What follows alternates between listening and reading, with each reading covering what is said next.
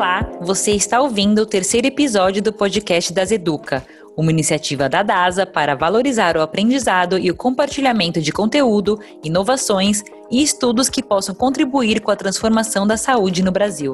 Se você quiser conhecer a programação das lives, assistir às videoaulas e saber as novidades, acesse o nosso site www.daseduca.com.br ou mande um e-mail com suas dúvidas e sugestões para dasa.educa.dasa.com.br. Queremos ouvir você para que juntos possamos construir um novo canal que tenha o propósito de gerar e fomentar conhecimento para o setor de saúde. Então, sejam bem-vindos ao Das Educa.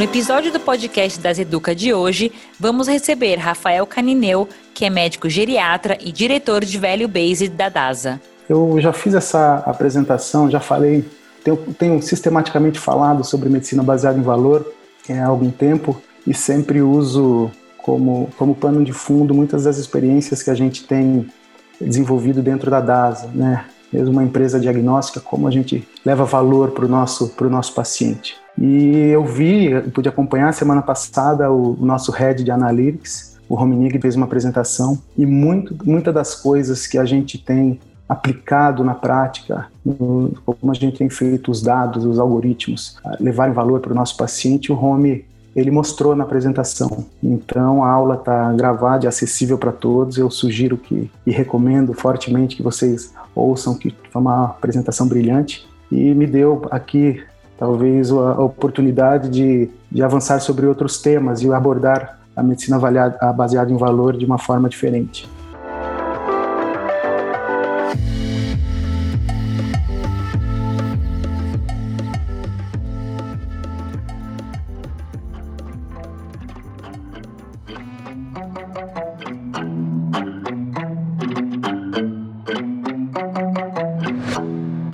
A ciência médica chegou num nível de evolução sem igual na história da humanidade. Porém, ainda é muito difícil estender esse conhecimento a toda a população.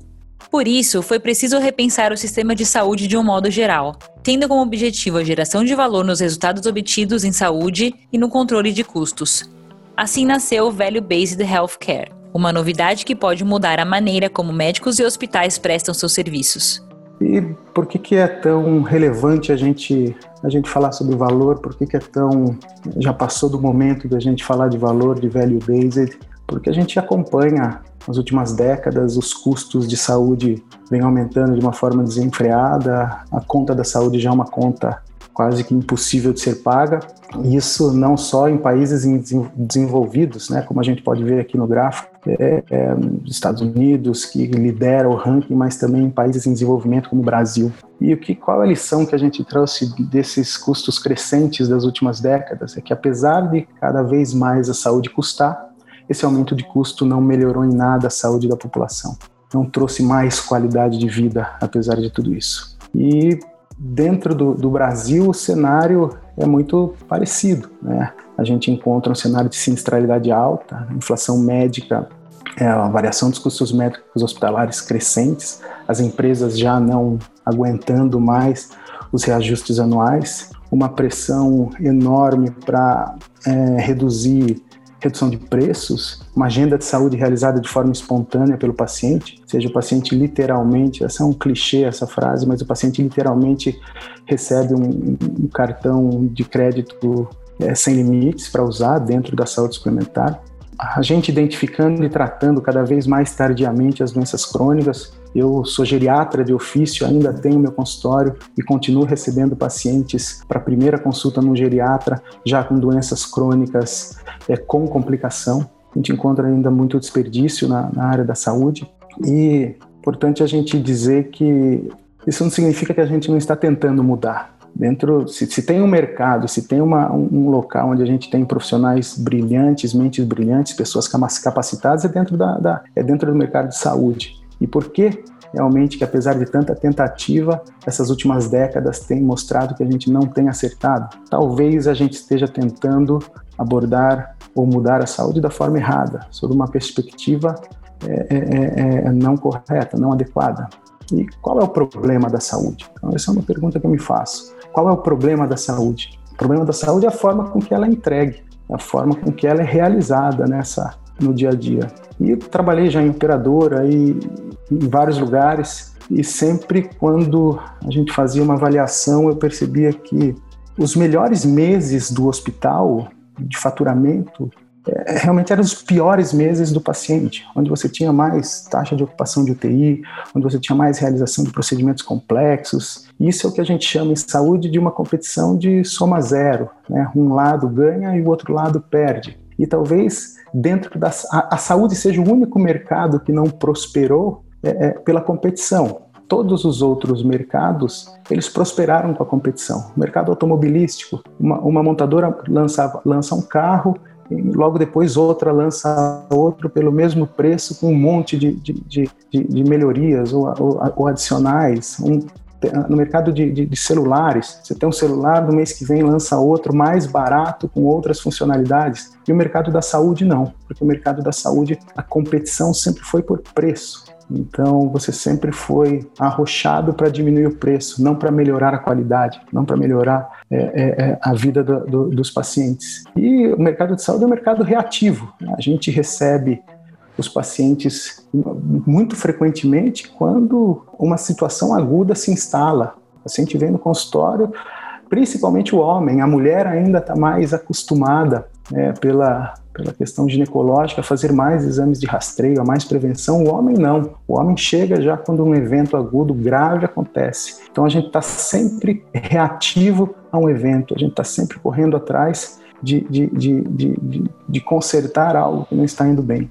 Então a gente tem um cuidado reativo na saúde e com tentativas de resolver problemas incrementais com soluções incrementais. A partir do momento que a gente vê problemas surgindo na saúde nessas últimas décadas, 40, 50 anos, a gente foi tentando arrumar soluções incrementais para esse problema. E soluções é, é, é, que não mudavam a estrutura da saúde, mas que tentavam corrigir problemas encontrados naquele momento. Então, alguns exemplos de mudanças incrementais que, que, que foram surgindo ao longo do, dos anos, e digo aqui, são mudanças que foram fundamentais para melhorar a vida das pessoas. E se mesmo, é, é, é, é mais que elas elas não mudaram a estrutura de como a saúde foi criada, o, mercado, a, a, o cenário de saúde foi criado. Medicina baseada em evidências, protocolos de segurança do paciente, paciente, pré-autorização para procedimentos, prontuário eletrônico, coordenação de cuidado, clínicas de atenção primária, gestão de alto custo, medicina personalizada, Big Data, todas essas iniciativas, todas essas mudanças foram fundamentais e ajudaram na vida dos pacientes e melhoraram a saúde dos pacientes. Agora, todas elas foram criadas dentro desse cenário histórico que a gente conhece da saúde. Então, cada vez que uma, uma, uma, uma iniciativa dessa surgiu, surgiu com a crença de que agora vai, agora a gente vai mudar, agora a gente vai resolver. Puxa, dentro do hospital o indivíduo fala, agora se eu colocar o Watson dentro do meu hospital, eu vou resolver o problema dos pacientes. Ou dentro da, aí na, no, no, dia a dia, na, na prática clínica, puxa, agora se eu colocar um wearable, um relógio em todos os meus pacientes para conseguir medir 24 horas por dia todos os sinais clínicos, eu vou resolver o problema do meu paciente. E a gente vê que na prática isso não acontece, porque novamente a gente está encontrando problemas incrementais e fazendo mudanças incrementais e não estruturais. E para a gente mudar a saúde, e esse é o grande conceito do velho based, né? É, é que mudanças estruturais aconteçam e um dos caminhos para a promoção de mudanças na saúde é começarmos a discutir o valor realmente. O, o, o tema, né, value base, é, VBHC, no Brasil é muito novo. A gente tem começado a discutir e a gente tem já iniciativas sendo, sendo tomadas, mas a gente precisa fomentar mais, a gente precisa discutir mais. E eu, me, me, o que, que eu resolvi trazer hoje para vocês? Eu tive a oportunidade, é, o ano passado, de fazer um application para um curso de value based na, na, lá em Boston e tive a oportunidade de, de, de, ficar uma semana lá e onde a gente conseguiu durante uma semana nos aprofundar entender a parte teórica, a parte conceitual para que a gente trouxesse para cá um pouco de, de conhecimento e, e realmente pensar como a gente poderia implementar isso na nossa realidade, né? no, nosso, no nosso cotidiano. E uma das principais aulas que, é, que, que o Michael Porter é, fez para gente em relação aos conceitos, às bases, né, os alicerces do, do, valor em saúde, eu tomei a liberdade de tentar trazer os highlights e tentar trazer é, a, a, as partes mais interessantes, porque realmente dentro do, do, meu conceito e do meu entendimento, isso para mim fez toda a diferença na forma com que hoje eu enfrento aí a, a, as, os desafios e, e, como eu penso em valor. Então, por isso eu quis trazer isso para vocês hoje. Então, quando a gente conceitua né, a saúde baseada em valor, as premissas da, da, da, da saúde baseada em valor, o objetivo central do cuidado de saúde deve ser o valor para o paciente. Deve ser, essa é a premissa primordial e mais importante. O paciente tem que estar no centro, e não é o acesso, não é o volume, não é a conveniência, não é a qualidade ou contenção de custos. Tudo isso é fundamental e tudo isso vai ampliar agregar mais qualidade e trazer uma, fazer com que o valor seja atingido. Mas o objetivo central é o valor para o paciente. E a gente tem uma, uma, uma, equação, né? Essa é uma equação clássica, né, do, do valor, que é uma, uma, uma, uma equação entre os desfechos, né, o resultado do cuidado que realmente importa para o paciente, relativo ao custo de quanto é, isso custou para que a gente atingisse esses resultados. E se a gente conseguir fazer com que essa equação seja positiva, sempre vai ser uma equação ganha-ganha, porque quanto melhor o desfecho, quanto melhor o resultado a um custo adequado, o paciente vai ficar melhor, a instituição também vai ficar melhor, porque ela vai ter oportunidade de ser referência, um centro de excelência, fazer mais procedimentos, né? Então, é, é, a equação que a gente persegue, é a equação que a gente aprende né, como determinante né, do, do, do value based. E o, e o modelo proposto dentro do value based é o cuidado centrado no paciente, medindo desfecho para todo o paciente, é, é, avaliando outros modelos de remuneração, esses sim voltados no, no valor, voltados ao valor. Eu cito captation, cita aí o, bundle, né, os pacotes, gerenciamento por condição. Dentro de uma condição você consegue ter é, uma uniformidade da, da, da, do, do, que acontece com o paciente e facilitando e permitindo que você meça isso. Expansão para melhores práticas, voltando, é, é, é você não precisa ter você não precisa não estar localizado em todos os lugares, mas você tem que ter afiliados, né? É, é, em, em, vários lugares para que você consiga é, exportar excelência e, e, e garantir acesso a, a, práticas de melhores qualidades em outras, em outras localidades. E o suporte tecnológico que transite entre todas essas áreas, né? Utilizando a informação de uma forma virtuosa, né, em benefício do paciente. Então, criando o sistema de value based, quais são as premissas? Né? Reorganize o cuidado de forma a maximizar o valor para condições específicas do paciente, independente de qual seja ela. E daí ele cria aqui, ele criou o, o conceito de, das IPUs, né? Da, das unidades de práticas integradas, que eu vou falar um pouco mais para frente, que cobre todo o ciclo de atendimento daquele paciente medir resultados e custos para cada paciente acompanhado na linha de cuidado, mudança para modelos de pagamento baseados em valor, né? finalmente os bundles, por condições, integrar e coordenar o cuidado em sistemas de atendimentos variados, expanda-se, afilie-se em diferentes áreas geográficas para reforçar a excelência e crie plataformas de tecnologia da informação inteligentes.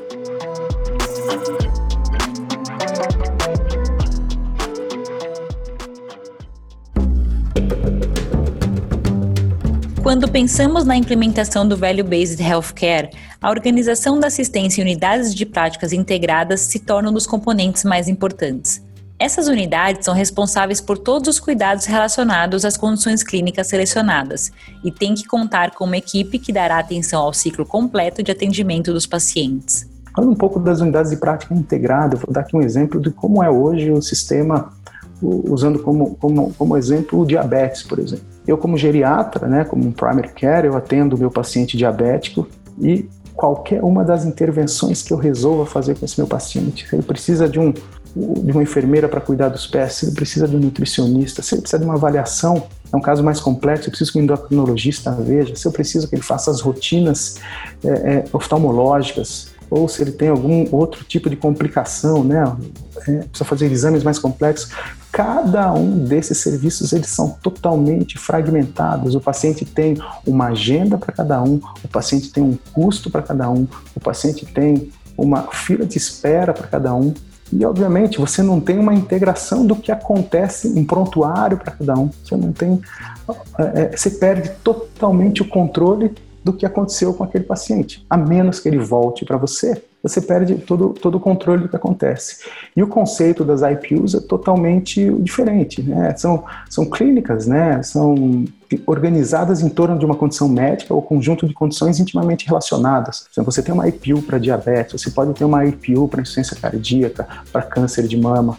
Por exemplo, dentro de, de, de atenção primária, o que, o, qual é a recomendação? A atenção primária é muito ampla, é impossível você fazer uma IPU porque a variabilidade de, de, de condições ela é muito grande. Né? Um médico de atenção primária que tem uma carteira ali de 1.500, 2.000 pacientes, ele atende no primeira consulta um paciente saudável, na segunda uma gestante, na terceira um paciente com doença de Alzheimer, na quarta um paciente com insuficiência renal crônica, e é muito complexo você coordenar e trazer bons resultados dessa forma. Então eles sugerem né, e orientam que dentro de uma IPU de atenção primária você, você consiga cons, com, combinar e, e, e, colocar condições muito próximas, ou seja, uma IPU só voltada para o idoso, ou para o idoso frágil, ou ainda para gestante. Que você tenha uma equipe multidisciplinar dedicada, onde os membros da equipe dedicam uma parcela significativa, geralmente 100% do seu tempo, àquela condição específica.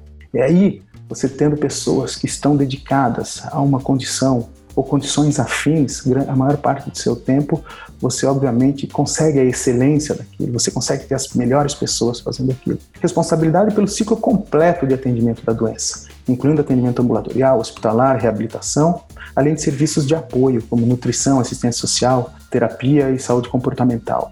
Reuniões para discutir planos de saúde para melhorias de processos, casos difíceis e como melhorar os resultados. Quando eu estava assistindo essa aula, Nessa parte eu já estava pensando, puxa vida, cara, isso é impossível de fazer. Isso é impossível de fazer no, no Brasil, né? A gente tem aqui países desenvolvidos, Estados Unidos, Canadá, o NHS na, na, na Inglaterra, penando para colocar iniciativas de velho base. Imagina a gente nos países ainda quando a gente tem uma, muitos problemas. Mas a gente vai chegar nesse ponto e, e, e, pensar um pouco juntos em como a gente pode fazer isso no, na, na nossa realidade. Aqui lembrando que essa é a essência da, da, da, do que representa o value based, né? Mas a gente tem que aplicar ele da forma que a gente consegue, da forma que a gente pode dentro das nossas organizações. Educação, engajamento, adesão e o acompanhamento do paciente são integrados ao cuidado. A equipe da IPU está localizada em instalação dedicada que possui equipamento e espaços necessários para tratar a doença. A IPU é liderada por um diretor médico e possui uma única estrutura administrativa e suporte tecnológico responsabilidade conjunta pelos resultados e custos dos pacientes, mede resultados, custos e processos para cada paciente usando uma plataforma de medição comum. As melhorias de feedback e processos são implementadas de maneira rápida e eficiente para melhorar o atendimento do resultado. Então, o trabalho da, da, de uma unidade de prática integrada, independente da condição que ela esteja avaliando, né, diabetes, é, é, cefaleia, câncer de mama, ela começa desde a promoção e prevenção já trabalhando né, a atenção primária para orientar o paciente, para evitar a progressão da doença, apoio à equipe, para encaminhamento oportuno para o especialista, o gerenciamento médico, onde você não vai conseguir ter dentro de uma unidade todas as especialidades que você precisa, mas você cria é, é, unidades afiliadas ou parcerias com, com especialidades, muitas vezes, para gerenciar os casos complexos e para é, para que sejam sirvam de apoio a esse, a esse é, médico de atenção primária. E a avaliação contínua da necessidade, eventualmente, de uma cirurgia ou não, desenvolvendo ações não cirúrgicas com outros prestadores. Aí você tem o cuidado prepara, cuidado pré-operatório, preparação precoce, a equipe, a equipe, a equipe cirúrgica disponível, né, a otimização do processo cirúrgico, uma transição de cuidado adequada para o paciente, ajuste dos cuidados pós-hospitalares ou pós-agudos, no lugar que seja mais fácil para o paciente, na casa dele, ou no centro de reabilitação, ou dentro da própria IPU. Né? Uma educação forte. Eles têm um serviço de educação muito grande dentro desses, dessas unidades. E o acompanhamento, que é o monitoramento. Um, você tem que ter uma central de, de, de 24 por 7, né, onde o paciente possa recorrer, o monitoramento contínuo para evitar é, complicações. E com tudo isso né, sendo feito de uma forma integrada, de uma forma contínua, fica menos complexo você medir resultados a longo prazo.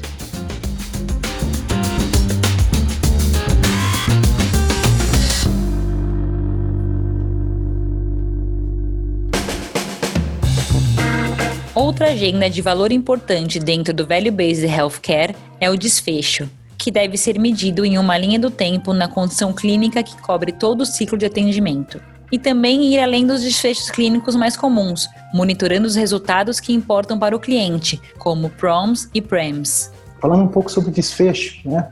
A gente está muito acostumado dentro hoje para medir desfecho a usar métricas de processo, métricas de qualidade, essas métricas de entrada no sistema, o, o hospital, as instalações são, são equipamentos de primeira linha, é, que conseguem fazer um diagnóstico precoce, o prontuário é integrado, nossa equipe é qualificada, titularidade, publicações, nosso serviço tem acreditações, as métricas de processo, tudo que a gente faz tem conformidade com evidências científicas, a gente faz conforme, conforme conformidade com padronização do nosso serviço.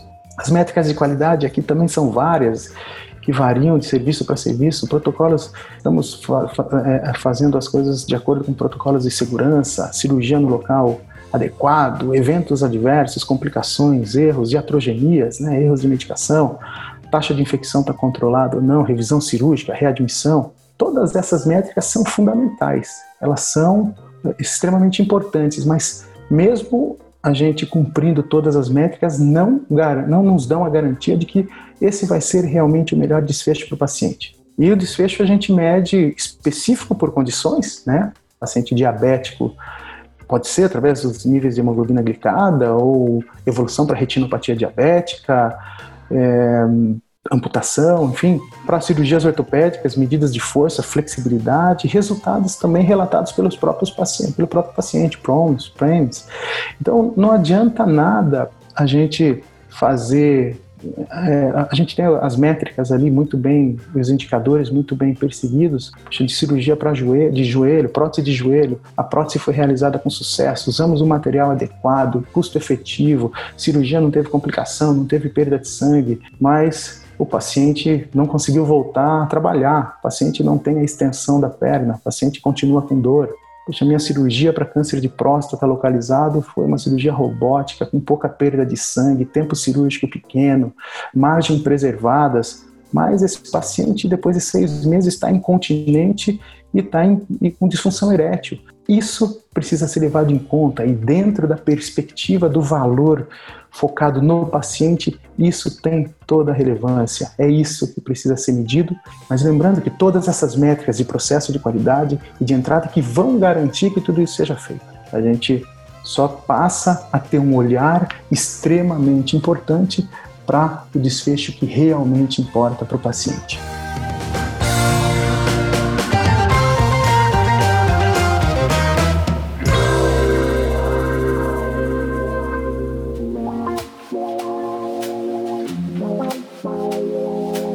Plataforma de dados também é muito importante no processo de value based. O uso da tecnologia da informação também faz parte do processo de construção da geração de valor em saúde. E plataforma de dados, né? o uso da tecnologia de informação para reestruturar a prestação de cuidados e medir resultados, padronização e uso de todo tipo de dado disponível, dados estruturados versus texto livre, é, arquitetura que permite fácil extração de, de medidas de resultado, medidas de processo, e medidas de custo com base em atividades para cada paciente e condição, padrões de interoperabilidade que permite a comunicação entre diferentes organizações. E aqui está um grande desafio, né? A minha, eu, eu vim para a DAS há um ano atrás porque a gente tinha uma área de, de analytics grande, é, é, gerando um monte de insight em, em relação a, aos resultados dos exames e a gente precisava de uma visão assistencial, uma visão clínica, médica para esses dados. E foi o que eu fiz durante grande parte do ano passado. Né? E a gente aí começou a, a, a se adaptar à, LGPD, mas quando a gente começava, começou a analisar os dados, a gente via a grande complexidade que é você estruturar, você padronizar, você fazer com que as informações se conversem, você é, é, é, mesmo com dados estruturados, né? Imagine com, com, com, dados em texto livre. Então, mas esse é um desafio que a gente vai precisar vencer. Se a gente realmente quiser é, é, é mudar o cenário, aqui a gente está, a gente tem inúmeras iniciativas positivas, mas quando a gente olha o que tem sido feito fora do, do Brasil em relação a dados, realmente estão bem mais avançados do que a gente.